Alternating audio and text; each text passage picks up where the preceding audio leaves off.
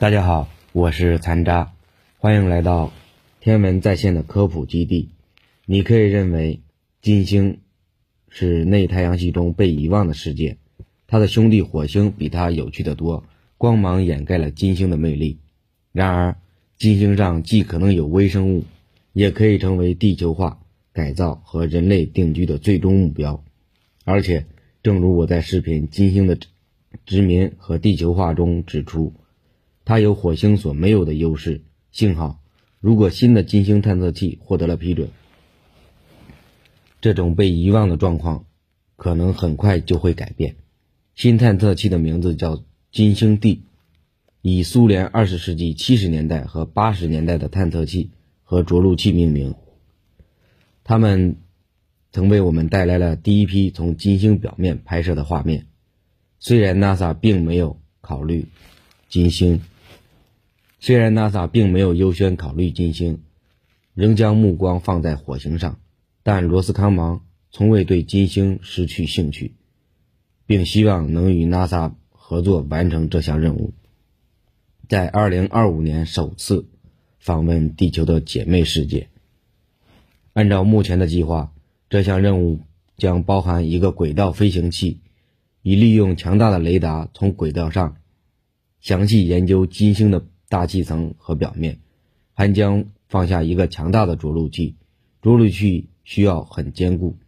因为金星表面极端的环境让之前的探测器只能运行不到几个小时，可能会需要增加一架无人机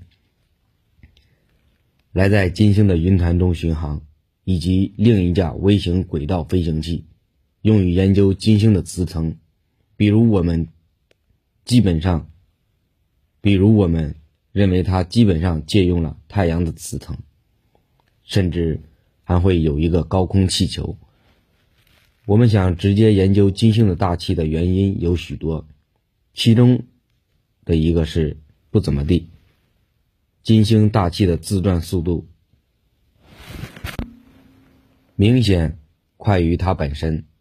这种超级自转。是在研究金星大气中一种更加奇怪的现象时发现的。从二十世纪六十年代，我们观测到金星的条纹，至今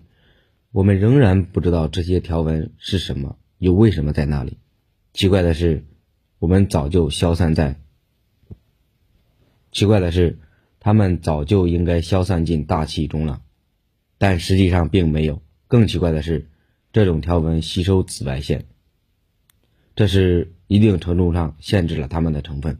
我们对它们的成分一无所知，但有一种可能是它们有氯化铁组成，可以想象成一种大气层，可以想象成一种大气冰，就像地球中大气的冰晶，但存在于金星温度更高的环境中。这个理论的问题在于，氯化铁肯定会来自金星，问题是。似乎没有办法让这种情况发生，因为金星的大气层密度较低，风力太弱，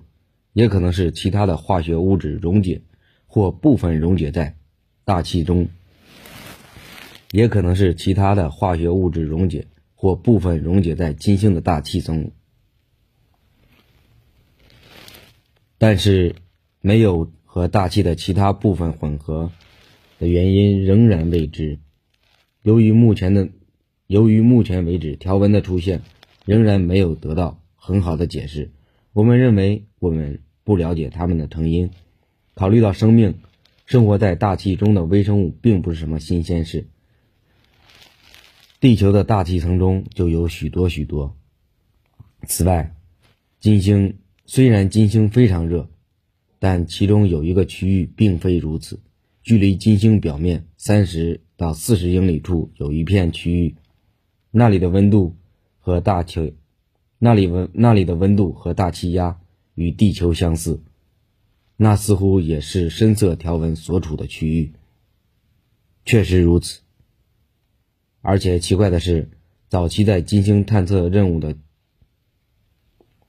而且奇怪的是，早期的金星探测任务的确探测到了大气中。存在的某种细长微粒，其中大小与细菌相当，但是有个巨大的障碍，金星的大气层中充满了硫酸，这令人很讨厌。所以，对于没有准备好的生命来说，生存将会非常艰难。金星的大气层中已经发现了一种叫 S 八的有趣分子，这些分子由一圈硫组成。这些分子由一圈硫元素，这些分子由一圈硫原子组成，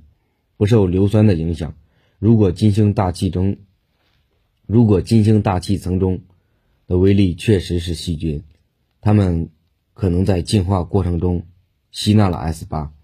并最终用这种分子把自己保护了起来。更有趣的是，S 八的确吸收紫外线，这意味着它可能是条纹产生的罪魁祸首，甚至可以认为 S 八的存在可能是条纹，甚至可以认为 S 八的存在可能是条纹的直接结果。除了这些，调查金星大气层中的生命。存在的可能性也被视为金星 D 的探测器的目标任务之一。然而，关键在于无人机气球很难操控，所以到达细菌可能存在的那层大气，就需要一架可控的无人机。这并不是你想象的那么牵强，应该很容易就能制造出一种充满氢气的设备，以太阳能为动力，来作为一种。混合的气球或者飞机，就像小型气球一样。诺斯罗普·格鲁曼就有一种设备的概念，称为 “WAM” 或金星大气机动平台，它将会非常巨大，有一百八十英尺的翼展。能够执行长达一年的任务而不着陆，它将从轨道飞行器上展开，像一片树叶一样穿过金星的大气层，直到到达执行任务的最佳高度，基本上能够携带一百磅的重量到达大气层中的任何地方。这对于科学仪器来说刚刚好。这里是天文在线的科普家园，今天就讲到这里。我们下期再见。